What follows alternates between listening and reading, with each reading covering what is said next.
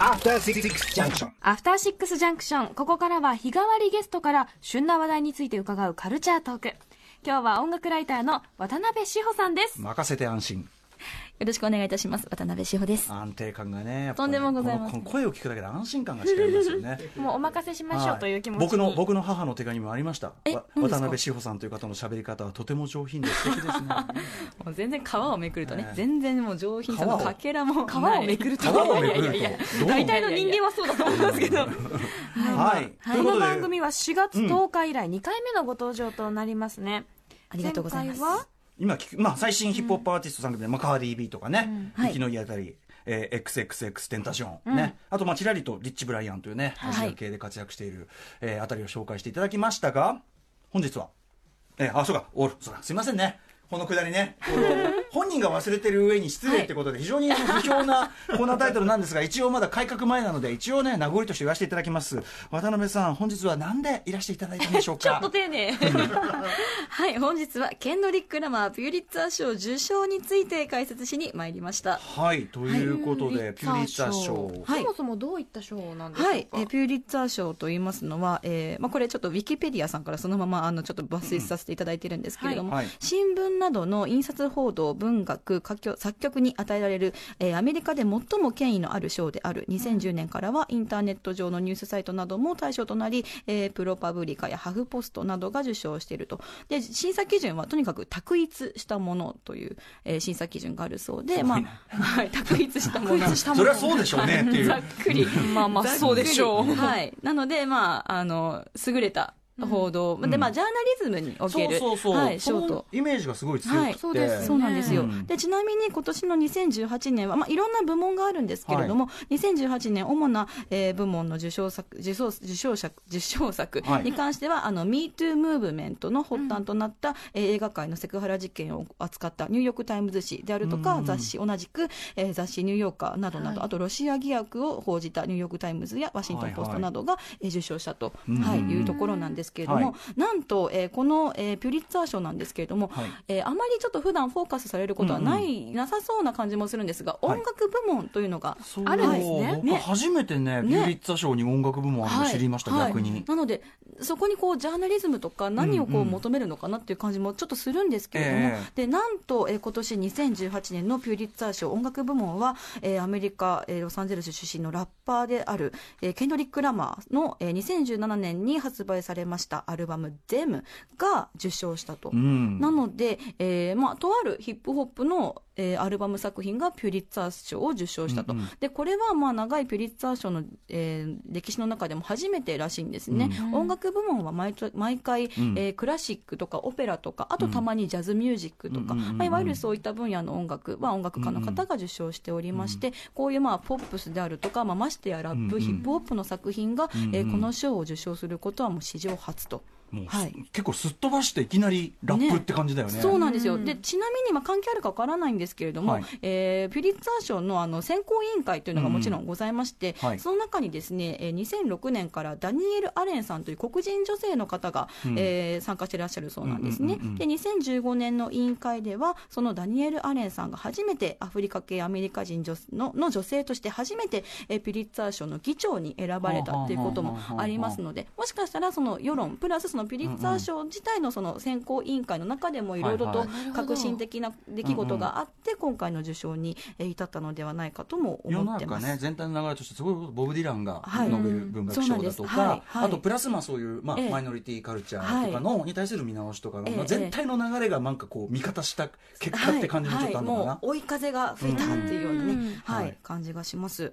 うん。にしてもすごいね。にしてもすごい、なので、なんですかね、そのラップであるとか、黒人文化っていうものが、その社会的なメッセージを持って、それがあの有機的にちゃんと結果を残している、人々の心を動かすもの、そしてジャーナリズムという観点からも評価されてるっていうことなので、うん。本当に歴史的な出来事なんじゃないかなとはい。思ってます。ここまで来たか感がすごいありますよね、はい。はい話としてもそうなんです。はい、うん。えー、ケンドリック・ラマー、しかもね、 DAMNね、 DAMNなんだね、あの、前のね、 To Pimp a Butterfly もさ、やっぱ、ね当然名盤中の名盤そうなんでとしてってなったんだす。けど。そう、、それもまあジョージ・クリントンとかね、いろんなジャズのミュージシャンなんかもわっと、ね、あれこそ黒人音楽の歴史をはいすべて詰め込んだ、そうそう音楽的にはっていう、ただやっぱなんかナラティブ性とかこれ私の個人的な感じ、あのー感想なんですけれども、はい。やっぱデームの方がよりリアルな生々しい描写っていうのが、えー多い。でその今2017年の今を詰め込んだうんうん作品っていうで、えーまあ、この後ちょっと曲も聞か聞いていただきたいと思うんですけれども、結構こう如実に、えートランプ政権を批判していたりとか、うんうんうん。もうオバマ大統領戻ってこないんだよっていうようなことを、えーラップしていたりっていうところもありますので、はい。そのジャーナリズムという観点ではその点が、えー評価された結果なのかなというやっふうに。ぱりさ、はい。そのトランプの時代であることっていうことがめちゃめちゃ大きいよね、うん。各ジャンルの表現にはおいて。い、もう、まあ、特に映画とかも、ううん。んそうだと思うんですけれどねなるも、ほどね。はい、そういう感じですかね。はい、じゃあちょっとその一曲、はい。まあ、どんな曲なのかとはい。いうお話をいただいてから聞きたいんですけど、ありがとうございます。うん。で、えーまあ、デームですね、彼のアルバム、まあ、本当にいろんなタイプの曲が入ってるんですけれども、うん。ちょっと今日、えー聞いていただきたいのは、XXX、まあ、トリプル X が、こう、バツが3つ並んでるのがタイトル名なんですけれども、あの、なんと U2、ロックバンドの U2 が参加してる曲なんですね。うん。で、まあ、ボノがコーラスを歌っていて、他のメンバーもちゃんとこう曲のクレジットに、えー参加していると。で、ちなみに今年行われましたグラミー賞では、はい。えーこのボノとジ・エッジ、まあ、U2 のメンバー2人がケンドリック・ラマーと一緒にステージに立って、うんうん。えー曲をパフォーマンスしたっていうこともありまして、はい。でこの曲が、えー私としてはそのデムの、えーアルバム収録曲の中では、うん。えーさっき言ったようなもう直接トランプの名前を出して批判していたりとか、えー、と結構ですね過激な描写といいますか例えば、あの偉大なるアメリカ国旗は爆発物に包まれて引きずられたんだとか、まあ、そういったあの描写があったりなんかで、まあ、か過激といえば過激なんですけれども、まあ、これが一番端的に、えー今のアメリカ情勢っていうところをこうケンドリックの言葉を通じて表されているかなと思う曲の一つです。なおかつねそこに U2 っていうかさ、はい。ボノはさそれこそよく西田豪太君が例に出す、はいはい。あのサンシティブームとかもさ、ええええ引っ張ってたりするから、はい。もう当時からそのなんていうの音楽の潮流とさ、メッセージと特にそのヒップホップとうんうんうん。の融合みって実は相当関わってたりするんで。そうそうですね、なんでその社会問題を歌にしてメロディーにするっていうことにおいては、もう本当、U2 先輩っていうか、はい。パイセン。ボノパイセンと。はい、ボノパイセンの 色が、はいはい、出てるっていう感じが、うん。はい、しますので、でしかも曲も最初、えー、と結構激しいビートで始まってガラッと転調してそこにボノのコーラスがさーっとわーっと入っていくんですけど、はい。結構鳥肌ものっていう感じがうんしますのでちょっはい。とぜひここ聞で、ありがとうございます、はい。聞いていただきたいと思います。じゃあこのまま紹介してもいいですか、はい。ではケンドリック・ラマーフィーチャリング U2 で XXX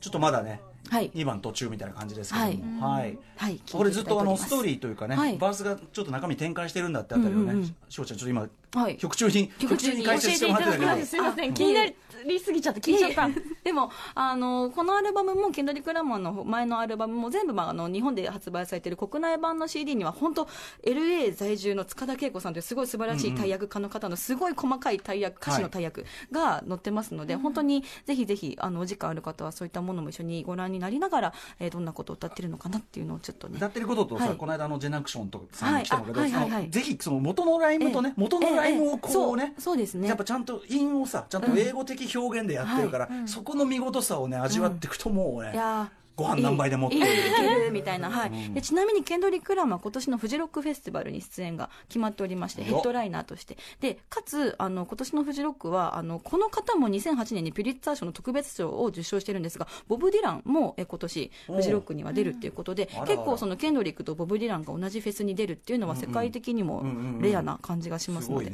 はい。楽しみです。はい。はい。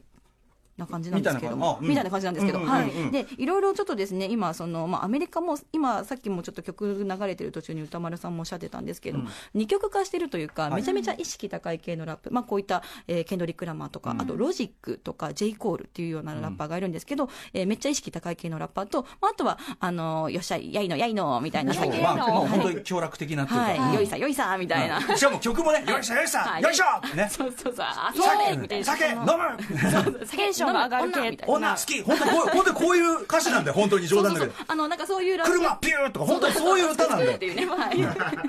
スクスクっていうのがあるんですけど、うん。まあ、はい。結構二極化してるんですが、うんなので、まあ、そこがまたちょっと面白いところかなと思うんですけれども、ちょっと面白いといえばこうのこいつもいるっていう感じがしました面白みにもいろいろございます。で あのカニエ・ウエストというですねあの、はい。まあ、アメリカのシカゴ出身のラッパーがおりまして、はい。で最近は結構こうスポーツブランドと組んでスニーカーめちゃめちゃ売ってたりとか、うん。自分の服のブランド始めたりとかで、まあ、ラップ以外にもいろいろお盛んなんですけれども、うん。このカニエ・ウエストがあの突然ツイッター上であのいかに自分がドナルド・トランプのことが大好きかっていうのをあの本当先週の話なんですけどバーっとそれでうん。結構こう連投ツイートめちゃめちゃ長いツイート。でトランプ喜んじゃってね、そうなんですよ。でトランプがましたよねツイート。そうなんです。引用 RT で、ありがとうカニエクールみたいな感じで、クールじゃねえよみたいな感じが、はい、するんですけど、まあ、でも、まあ、今あの、ね、実際聞いていただいたようにその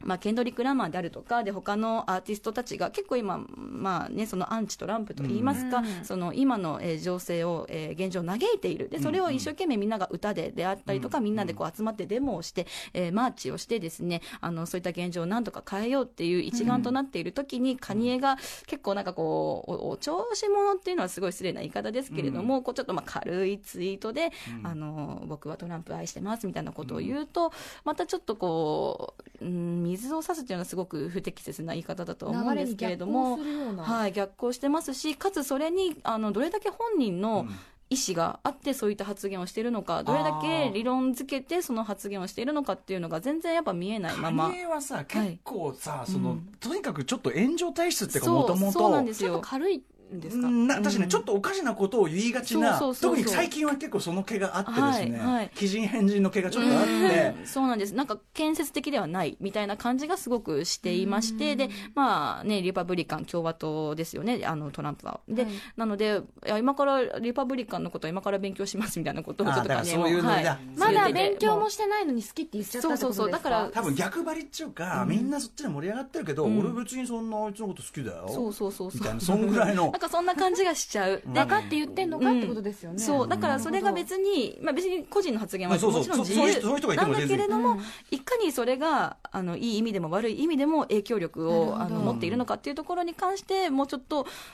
どうにかこうにか自覚的で。そこまでの自覚がない。ないまあ、そんぐらい。カニエはアーティストとしてはもう本当に何度もトレンドをね、はい。変化させてきたもう偉大なアーティストだから、でもそういうところを取っ払っちゃうとやっぱカニエの良さっていうのは今度はもうなくなってしまうからもうすごいフいやァンキムファンはね。キムカーダジアン家のね、あの、あれ、リアリティ TV の中ではね、はい。カニエは超いいやつっていううね、そそうなんですよ、うん。そうだからまあファンとしてはすごく複雑な胸中であると、はい、いう感じがします。まあでもカニエがまたなんか変なこと言ってるよって、そういう感じもあるからね。まあね、そうそう、うんだからまあ彼は6月1日に自分の新しいアルバムを出すって、もうそれも自分でアナウンスしてますので、まあ、それに向けた炎上商法なんじゃないかという声もあるが、私としては炎上商法にしてはかなり。趣味がよろしくないぞとうん危険。かなっていうふうにね、まあ思いますね。まだ炎上であはってほしいぐらいですよね、いおそらくなんかね、そうなんですよ。意識的だったらまだいいですけどうんそうそうそう。ねはい、まあそういったこともあると。はいで、えーまあ先ほどのケンドリックの話であり、えーまあこのカニエがどうから、どうちゃらこうちゃらっていう話もあるんですけれども、今その、まあちょっと言ったら、なんか臭い感じがしますが、ええ。その音楽で世界を変えるみたいなことが実際にアメリカでは、あの本当そういう兆しがあるっていうふうに言えるかなと思うんですね。はい。で例えばあの、まあ、4月のですね2週目、3週目かな、えーアメリカの西海岸の砂漠の中でですねコーチェラフェスティバルっていはい。うすごく大きい音楽フェスティバルが、はい。あえー行われたんですけれどもその中で結構話題をかっさらったのがですね、ビヨンセのパフォーマンスなんですね。はい。でビヨンセって、まあ、黒人女性の、まあ、本当日本でもファンたくさんいると思うんですけれども、えー女性ソロシンガービヨンセが、えー、鳥を飾りまして、えーフェスティバルの。でですね、えーそこで表したのがこうエジプトの女王様の格好をしたりとか、あと彼女、えーアメリカのニューオーリンズっていうところに、えー自分の母親のルーツがあるんですけれども、そのニューオーリンズの音楽文化をこうブラスバンドで体現したりとか、でありとあらゆる細かいその黒人文化の fraternity だそうそうです、 fraternity、そう私、はい。 fraternity ネタすごい好きで、はい。はい、あ黒人の。こうステップこう大学にね、はい。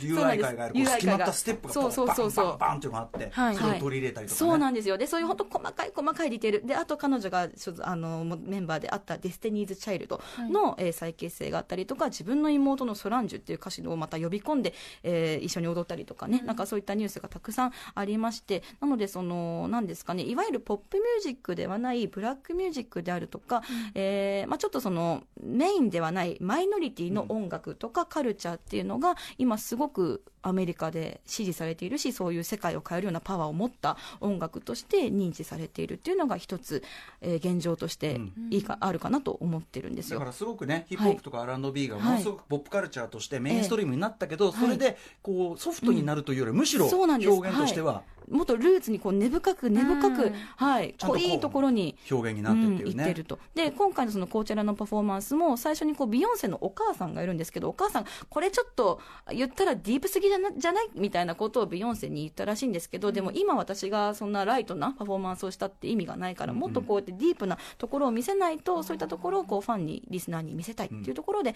ああいうパフォーマンスの内容になったとちゃんと Jay-Z とね仲良しのところを見せてねそうなんですよ一曲ねうん夫婦デュエットをかましてうん俺でもあのデジャブのね、あれがもう一番好きだからああ俺そうなんですね。あのでデジャブに行く前もちゃんと JG の曲をブラスバンドがね、うんやってからねはい、やってからのデジャブっていう。はい。仲いいじゃないかねえ、いいですね。夫婦円満と。はい。いう感じです。で、なのでまた、えっ、と、彼女、あの、ビヨンセに関してもずっとこう、フェミニズムであるとか、その、まあ、ブラック、アフ、あの、アフリカンアメリカンとしてのルーツってことを歌ってるんですけど、つい最近、この間の金曜日に、ジャネル・モネイという、はい。またアメリカの女性シンガーがアルバムを出しまして、ドリームもそして、ムーンライトにも出てる、そう、はい。めっちゃいいボディをムーンライトでこう、バーンと、バーンとこう、ね、あの、腰にポケベルさして、はい、あの、見せつけてた、あの、ジャネルもね、彼女もともとあの、女性シン、まあ、ソロ、えーソングライターとして、え活動しておりまして、すごく久しぶりのソロアルバムが出たと。で、ちゃんとリリックの歌詞の中でも、もあのエミー賞を取って、トニー賞を取って、オスカーも取ってみたいなことをちゃんと歌にしてるような曲もあったりして、よーっていう感じがするんですが、彼女もまた新しい形でそのフェミニズムっていうか女性を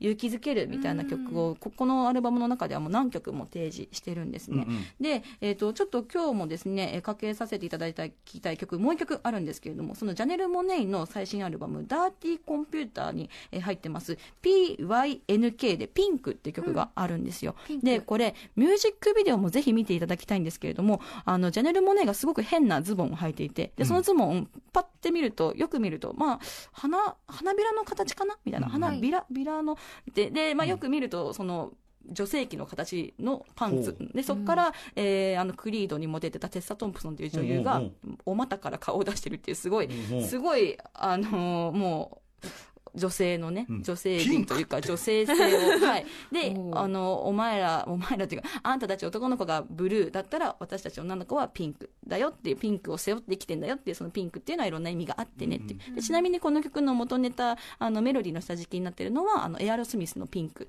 っていう曲がありまして、それをはい、元ネタにしてるんですけれども、あの、前もジェーン・スーさんもこう、ご自身とピンクについての関係性をエッセイで書いていることがあって、私はすごくそれが、あの、印象的だったんですけれども、2018年の今、ジャネル・モネイも同じようなテーマで一曲、えー曲を書いてるというところで、はい。ここでじゃあ皆さんに聞いていただけるのかな？あ、今、こんなかかってるのが、はい、今裏でかかってるのがジャネル・モネイのピンク。で、フィーチャリング・グライムスというね、また、あの、個性的な女性シンガーと迎えてますけれども、そういう曲になります。はい。はい。ということでね俺が余計なちゃちゃを入れてるといやいやいやいや。どんどん時間が伸びていくということで申しござい訳ございませんません。とんでねもございません。すごく皆さんそのはい。意識高いって言い方がいいかどうかわからないですけど、ええ何か訴えなきゃっていう気持ちうんで歌ってる方がすごくそう、多いそうでんですすね。ね。なんで、それもまた、あの、ゆなんていうんですか、そのトランプ政権になったからこそ、そういうところに皆さん自覚的で、最近浮上してきた感じ、はいっていうね、ところかなと思います。はい。本日は、はい、渡辺志保さんにピューリッツァー賞を受賞したケンドリック・ラマーとはについて解説していただきました。